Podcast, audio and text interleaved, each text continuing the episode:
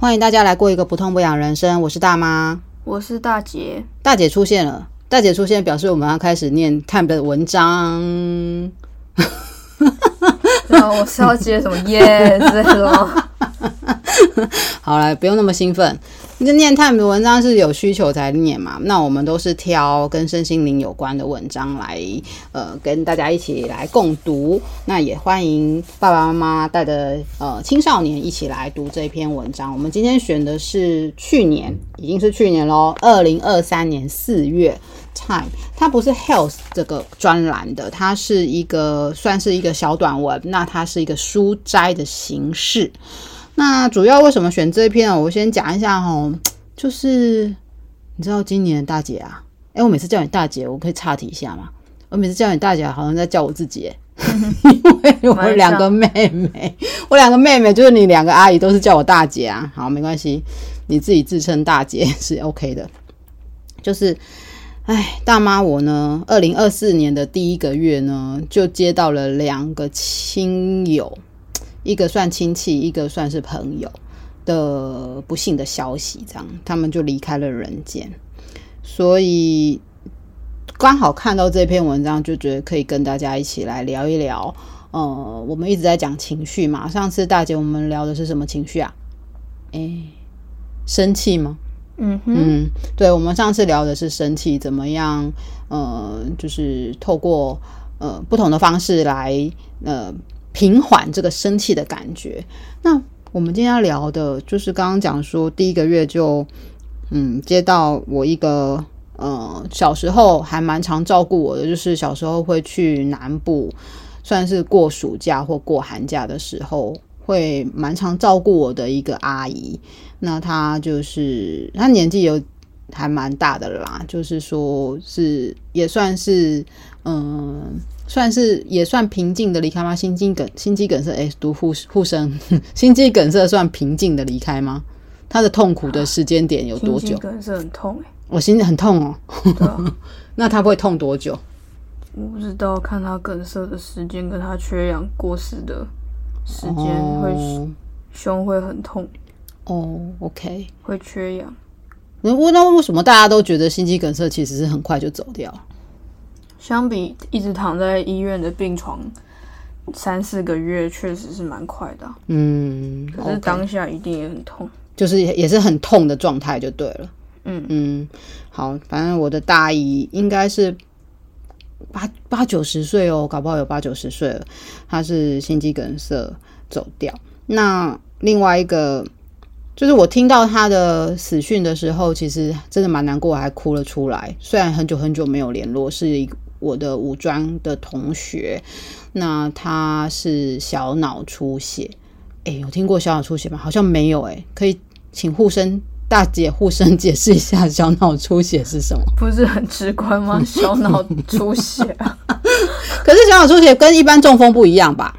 中风有分很多类型啊，嗯，有有个那个阻塞性，然后有出血性的。哦，OK。好，反正总之听到这样都是就是蛮难过的，所以我们今天要来聊 Time 的这一篇文章，就是处理心理悲伤的感觉。那处理心理悲伤的感觉，透过这一篇文章，其实也是会回想到很多嗯，大妈我过往的一些想法这样子，所以等一下跟大家分享。那这篇文章的标题叫做，请念。哦 Working, working through grief after losing my father。嗯，所以这个这这篇文章是一个书斋哈，它是一本书，叫做《Living Remedy》，就是它是一个一本书，它是一本书，然后它是一个呃，算是韩韩国裔的美美国人，那他是被领养的这样，所以他写这本书是来。有一点点处理他自己对于他就是领养他的爸爸的一个悲伤的过程，这样。那我觉得从不同的段落文章，我们就可以就是彼此聊一下，就是呃，就是自己的生活经验或者是过往的一些回忆，这样。那我们先念第一段。I don't know how to ask for leave from any job. I tell myself that I can't afford to take unpaid time off anyway. The truth is that I have always been able to work, and now I learn that grief is no hindrance to my productivity. I bank on this, even I even feel a kind of twisted pride in it. It doesn't matter to me whether I take care of myself, because I do not deserve the care. 第一段就好难过，对， 很难过。你念你你念他的文章很难过的时候啊，你是有同理心的嘛？对不对？你就是会觉得说，如果失去自己最爱的家人，就是会这样子的一个感受。那我比较有感受的是，他说悲伤这种情绪是不影响他的工作效率的，这是我觉得非常有感受的。因为呃，在失去你的外公的时候，就是我的爸爸的时候啊，哎，我发现好像我还是可以正常工作，哎，而且这个正常工作是还蛮正常的，就是。就是我还是可以每天去上班啊，然后可以很有效率的做很多事情啊，然后那时候还那时候还是一个小主管，所以要处理的事情很忙很忙很忙。所以他说对了，就是其实悲伤这个情绪是可以没有去影响到工作的效率欸。那可是悲伤就不在吗？别人好像看你好像不是悲伤的样子。他就不会把把你认定是悲伤，可是悲伤应该还是在吧？我们再看下一段。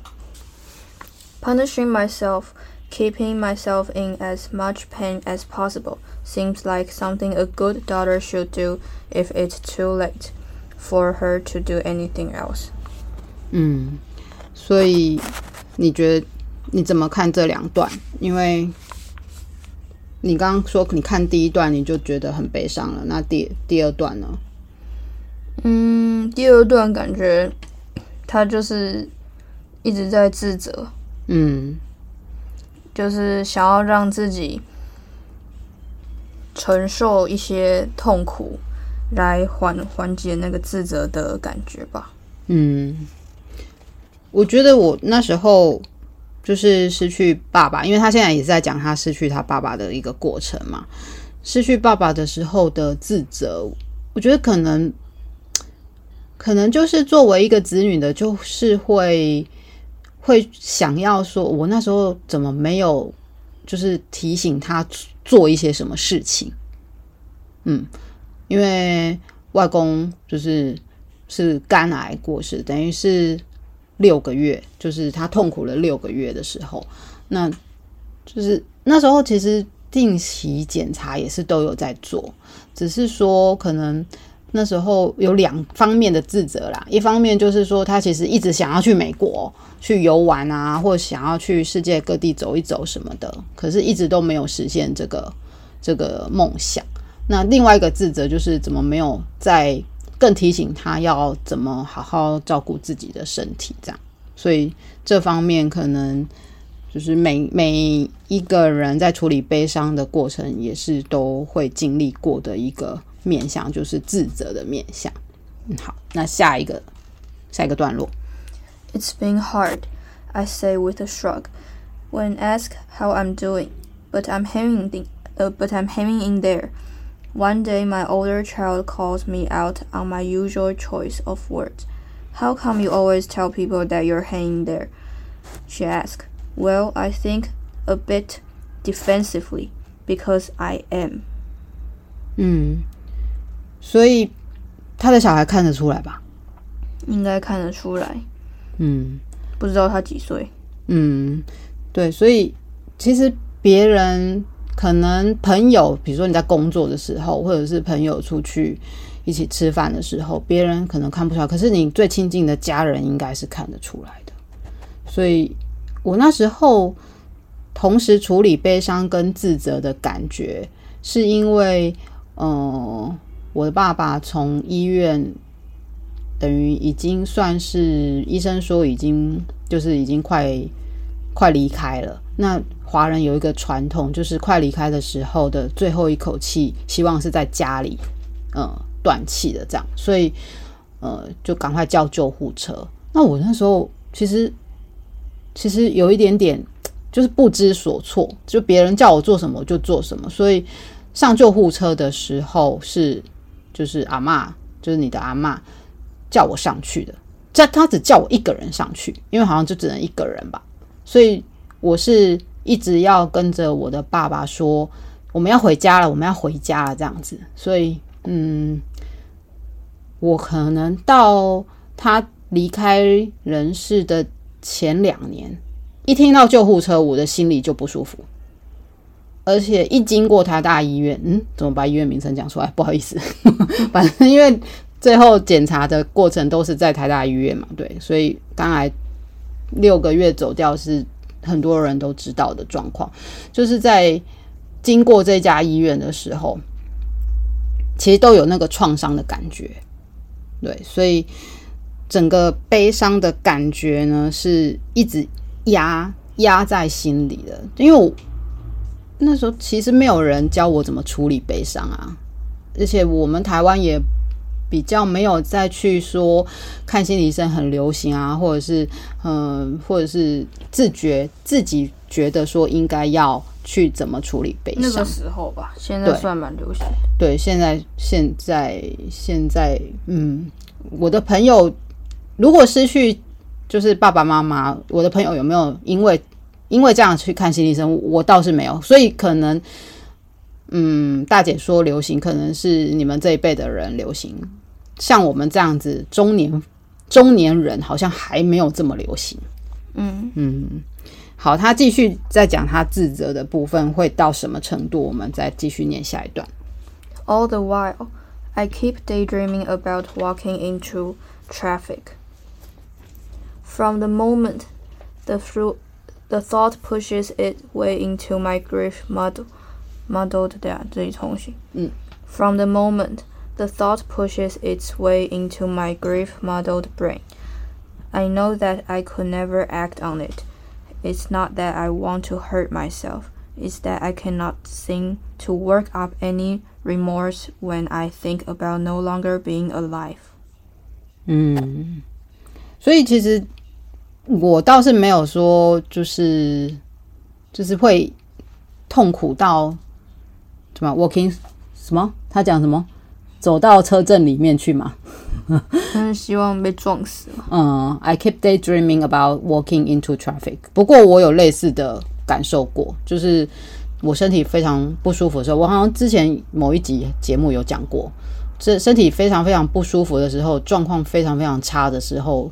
站在火车上面，然后看着铁轨，就想说：“诶，啊，跳下去不知道会怎样哦。”就是这这这个，这叫做 daydreaming，就是你会去幻想说：“诶，如果我这么做，那是不是真的就会死掉？那那个痛苦就会不见了吗？”嗯，那这个就真的是已经是有一个警讯啊。因为上次诶有一集我们有讲，我们都有忧郁的时候，就有讲小乌云大乌云的一个过程嘛。但你 daydreaming about Walking into traffic，想要被车撞的那个感觉的时候，其实就是一个小警讯了，就是一个小警讯，就是告诉你说，诶，你怎么会有这种想法的时候，你有自觉，就是说你，你你已经开始进入到有一点点忧郁的状态了，对不对？嗯，嗯，好，那他真的会有有去寻死吗？应该有原因的吧？我们看下一段。Toward the end of sixth grade, my teacher had everyone in my class write a fake will.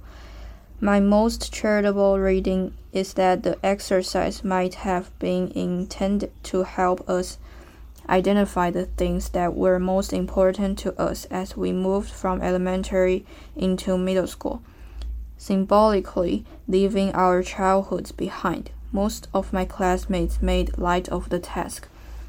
I hereby bequeath my Game Boy to my little brother because he always steals it anyway. But I remember little of what I wrote in my will. Only my father's fury over the assignment. You're 12 years old, he yelled. He threatened to call my teacher, and then all the fight went out of him. His voice numbed as he told me about being 21 years old and witnessing the death of his favorite cousin. 嗯，这这段是在讲他跟他爸爸的回忆，是在他小学六年级的时候。那请问你小学六年级的时候，或者是说你任何的学习的阶段，有老师让你们练习写遗嘱吗？大姐，好像没有诶、欸。台湾应该不流行这个东西吧？诶、啊，不要说小学或求学阶段了，不要说你们是学生，然后老师让你们练习好了。任何一个大人，我猜也没几个人 写写过真正的遗嘱，而且就是你不要说练习好了，就是就是你你去想象这件事情，可能都不是我们的文化之一啦。那所以呃，美国这个小学的这个老师还蛮有趣的，他让他们练习。那我我觉得我看到这这一段的时候，我就觉得说，哎、欸，好像应该来练习一下哦，要练习。练习整理一下自己离开的时候应该要留下什么，怎么怎么留，留给谁这样子，或者是说我希望我做什么事情，比如说像我的大阿姨，她已经八九十岁了，所以她已经准备好要离开人间的时候，她比如说包括她离开的穿的衣服，然后她要怎么样去做处理丧葬的任何的事情，听就是。就是亲戚说，就是跟他同住的亲戚是有这样表达说，他其实都已经交代好了，这样对，所以呃，有时候我觉得写遗嘱这个练习，嗯，是一个回想你自己说应该要怎么样，呃，处理你不不在这个人世的时候，应该要怎么样让你在的人家人去帮你处理很多事情，这样子。所以你会去练习吗，大姐？好像没有想过诶。你也没想过诶，即便你们是护生诶，你们是护生，你们在讲生死，你们在讨论生死的时候，老师也没有请你们说，大家练习一下写遗嘱。没有啊，因为都是在治疗人家，怎么会想要往死的方向去？除非是安宁类的吧。如果是主修安宁的话，嗯，就是会对安宁特别有兴趣的人可能会去。不知道哎，我没学过安宁。嗯，所以他除了讲说他小学六年级的时候练习写遗嘱之外，他告诉他的爸爸，就是当时他告诉他的爸爸说他在练习写遗嘱，他爸爸是怎么样反应的？嗯，很生气啊。嗯，所以当你在写遗嘱的时候，如果你的呃最亲爱的家人很生气这件事，表示我我的猜想是说，他爸爸很不想要提到死亡这件事。嗯，就等于他很避讳，就有点像我们华人的感觉。哎呀，触霉头不好啦，什么的，不要不要讲这件事情。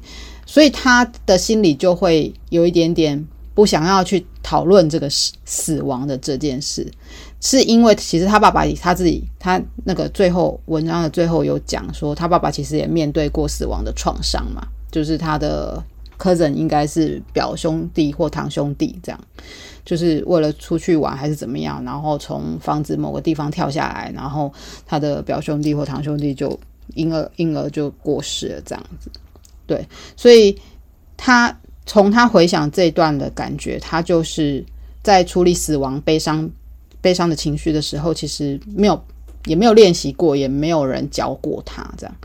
好，所以他前一段讲说他想要寻死，那真的有吗？我们继续看下去。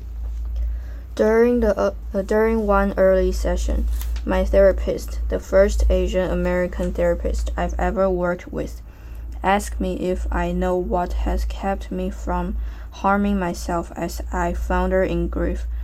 I don't even have to think, think about the answer. My family, I said. My children who have no idea how dark my thoughts have become.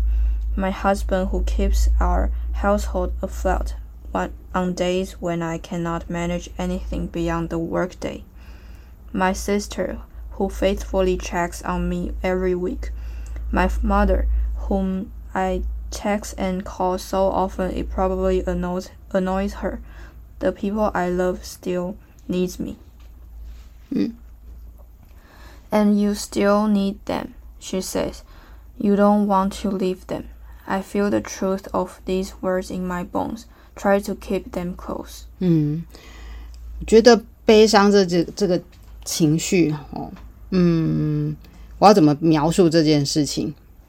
悲伤这个情绪可能有一些成分在里面，就是你比如说像我回想我的五专同学为什么我会掉眼泪，就是我回想跟他在学校的过程其实是很开心的，然后我们一起交男朋友啊，我们一起很像呃一起玩乐，一起呃嗯，我们有一起准备查打，所以我们其实是呃嗯、呃、很快乐的度过五年的时光。那我想到那一段。过程的时候，其实就很悲伤。为什么？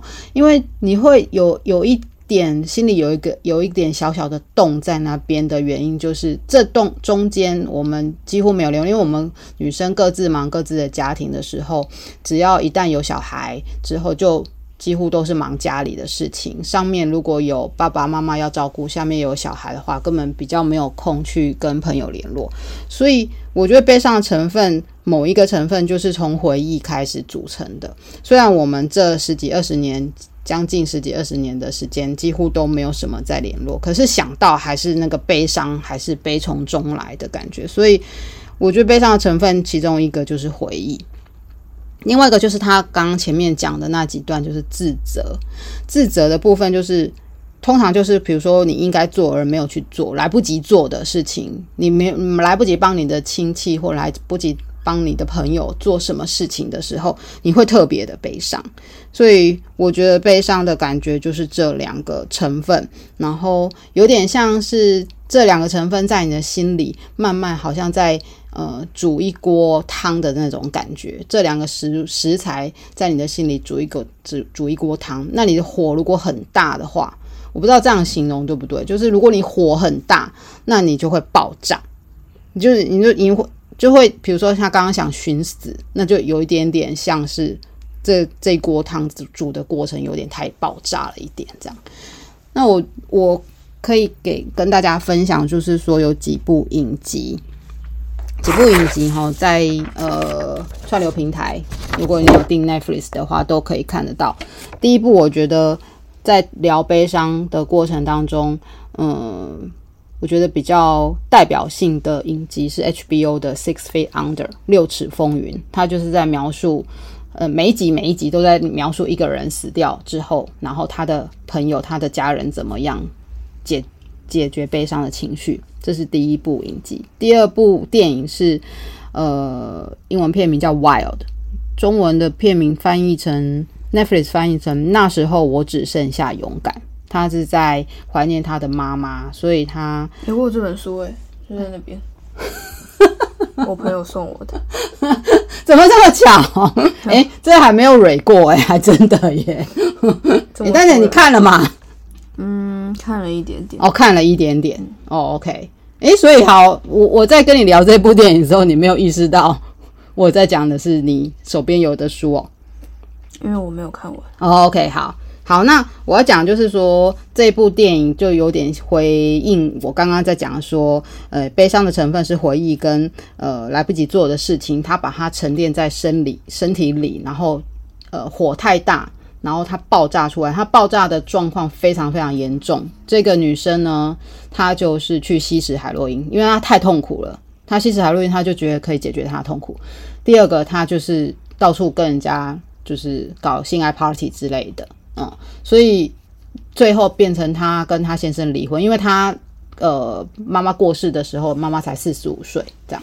那他他先生没有办法处理他的悲伤情绪，他自己也没办法处理他的悲伤情绪，所以他就爆炸，爆炸就变成非常的生活就乱七八糟，然后跟很多人做一些就是性交 party 的时候，她还怀孕，她还不知道她。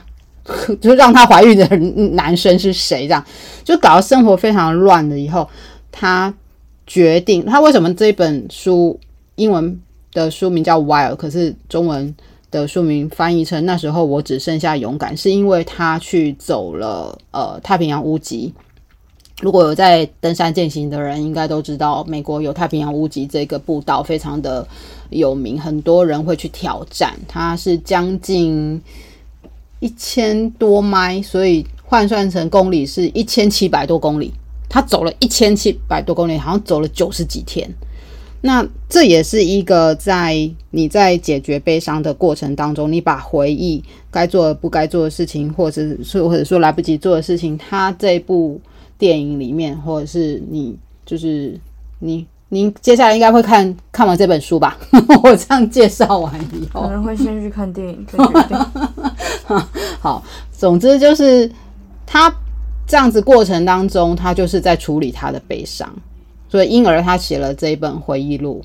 那写写完以后，我相信他的人生应该多多少少会比较回归正常，不会再去吸毒啊，或是去做一些就是乱七八糟的事情这样子。这是第二部。那第三第三部是叫《Good Grief》，呃，Netflix 翻译叫《夫后之旅》，他在讲同性。婚姻，男生的同性婚姻，然后他失去他的丈夫，这样。那这几部其实都是剧情片。我刚刚讲的这三部全部都是剧情片。如果你没有任何，嗯，就是说亲友离开人间的一个感受，你去看，你完全没有感觉。我觉得，因为我年轻的时候看过《Six Feet Under》，就是六尺风云的时候，我也没什么感觉。但是当我最近再重看一遍《Six Feet Under》六尺风云的时候，哇！那个感触超级无敌深的，这样子。There's no need to figure everything out now. I tell myself, Dad has been gone only a matter of months. We have time. Mom has time. I feel certain he has never doubted, or she has never doubted for a second that living is worth it. 嗯，所以书斋最后一句话，我觉得就是回应他的书名叫《A Living Remedy》，就是。在生活当中找出疗愈的一个过程吧。对啊，他说：“I feel certain she has never doubted for a second that living is worth it。” 就是他从来，你要怎么翻译这句话呢？他从来不没有思考或是犹豫过。嗯，继续活下去是值得的。嗯，是这样吗？可以这样翻。对啊，但就是有时候翻译就是自自己心情的感受啦。如果如果是我，我就会觉得说，生活就是一个呃创造价值的一个过程呐。就是你要怀念，就是已经离开的人，怎么怀念的方式，那就是一个创造这个价值。就像这个女生她去走太平洋屋脊的时候，她可能从来没有想过她要写那本回忆录，那她。写完这本回忆录只是一本书而已，她也从来没有想过那个二十一世纪服饰公司会邀请她，就是她的这个回忆录把它创作成电影吧？对，所以不是说他当然不是说为了要去成名，所以才去走太平洋屋脊，但他是为了要处理他的悲伤这样子。嗯，所以我觉得在悲伤的时候，真的就是一个。你每天去沉浸在那个里面，只是你的火要开得多大多小。你开很大，你也可以在浴室里面大哭啊。嗯，这我最常做的事情，在浴室里面大哭，就火开很大。诶，啊，火开很大，那就是把这一锅汤煮完，把它烧焦过程就把它丢掉就好啦。你最后这个食物你煮完以后，你煮完以后，你到底是要把它吃掉还是丢掉？随便你，反正它就是可以。经过一个过程把它处理掉，这样对不对？所以我觉得，呃，大家如果有兴趣的话，可以去搜寻《Olivia Remedy》，因为它是去年出的一个新书，所以嗯，Time 会放在这个书斋里面。那好像 Time 也把它票选成去年二零二三年一百本值得最值得看的书。我觉得 Time 很有趣，诶，这要讲一个岔题的话，他们很喜欢票选一百大，一百大怎么样？我想说，现在人。有时间一年看一百本书吗？可能有诶、欸，可能有。现在电子书那么方便哦。OK OK，好，那有兴趣也可以去买他的电子书看，因为应该是还没有中文翻译书。好，大姐，那你对于悲伤这个想法，你有什么你是说亲友过世的悲伤吗？对啊，因为悲伤，你知道 grief 这个字啊？诶，念一下 grief 这个字，它的英文翻译。Very great sadness, especially at the death of someone。嗯，所以 grief 这个字是针对一个人的过世而产生的悲伤，不是失恋的悲伤。他他们定义的非常清楚，grief 就是真的一个人过世的悲伤这样子。嗯，所以但你有亲身经历的是阿公吧？只有阿公，而且是爸爸的爸爸。嗯，嗯，因为，诶，我的爸爸，你那时候还很小啊，嗯，小到没有什么感觉，也不是没感觉，但没没有太多印象。嗯，过程，但是爸爸的爸爸。就是一回家，然后想说，嗯，阿嬷怎么会在我家？就是奶奶怎么会在我家？嗯，然后他就说，阿公，你你阿公走了。然后我们当，我就是我只是很震，我只是很震惊，但没有，就是不知道该怎么反应。诶，那时候才五六年级吧，小学五六年级，对啊。然后后来后来就是在去去回家的路上。那段路就是一直在哭啊，就觉得，嗯，为什么会这么突然过世？阿公是中风吧？嗯，就是脑溢血，嗯，也是走的很快。然后后面也就开始自责，说，嗯，怎么好像很少回去？虽然现在还是很少回去。你这样子，好。然后，但我觉得我最大的自责不是很少回去，嗯，是是以前就是。还住在舅家那边的时候，然后，然后上那个管乐团的课都会上到很晚。嗯，然后那时候因为还比较小，二那三年级左右吧，然后回家的路就是蛮蛮长的。嗯，然后阿公都会来载我，可是他每次都穿着一个吊嘎，然后就是很邋遢的来载我，然后我每次都觉得被我同学看到很。很就是你知道吗？青春期的女生就是会这样想，就会觉得很丢脸什么。嗯、然后后来后来我回想，我就觉得，就是我我真的是觉得不应该觉得丢脸，那时候就觉得很自责。嗯，所以即便这么小的，就是小孩，就是那时候才三年级而已嘛。嗯、对啊，那时候才三年级而已。你现在回想起来，你都有那种。就那种感觉，阿公对我，阿公来载我，然后我还觉得他来载我很丢脸。嗯，就这件事让我觉得非常自责。嗯嗯，哎、欸，我想好像第一次像听你讲这件事，哎，好像是以前从来没有听你讲过，哎，真的吗？嗯，OK，好，所以今天我们各自就是也算是处理了一段过去的悲伤。其实刚刚讲，其实也蛮还蛮悲伤的啦，就是但我忍耐这样，对。可是可是，如果那个悲伤的，就是你真的化解了这个悲伤的话，你其实会感觉那个家人还是一直在你身边。嗯。然后然后有时候我比如说在等待什么结果，或者是当下情绪很紧张的时候，我就会想说，我就会在心里想说，阿公要。阿公会帮帮帮我，这样，嗯，嗯，就是两个阿公会帮帮你，会保佑你，对对对，对啊，所以外外国人好像有一种说法，就是望着天上的星星，好像就是他们是过世的家人嘛，好像有这种，好像有，嗯，电影上面有有时候会讲这样，嗯嗯。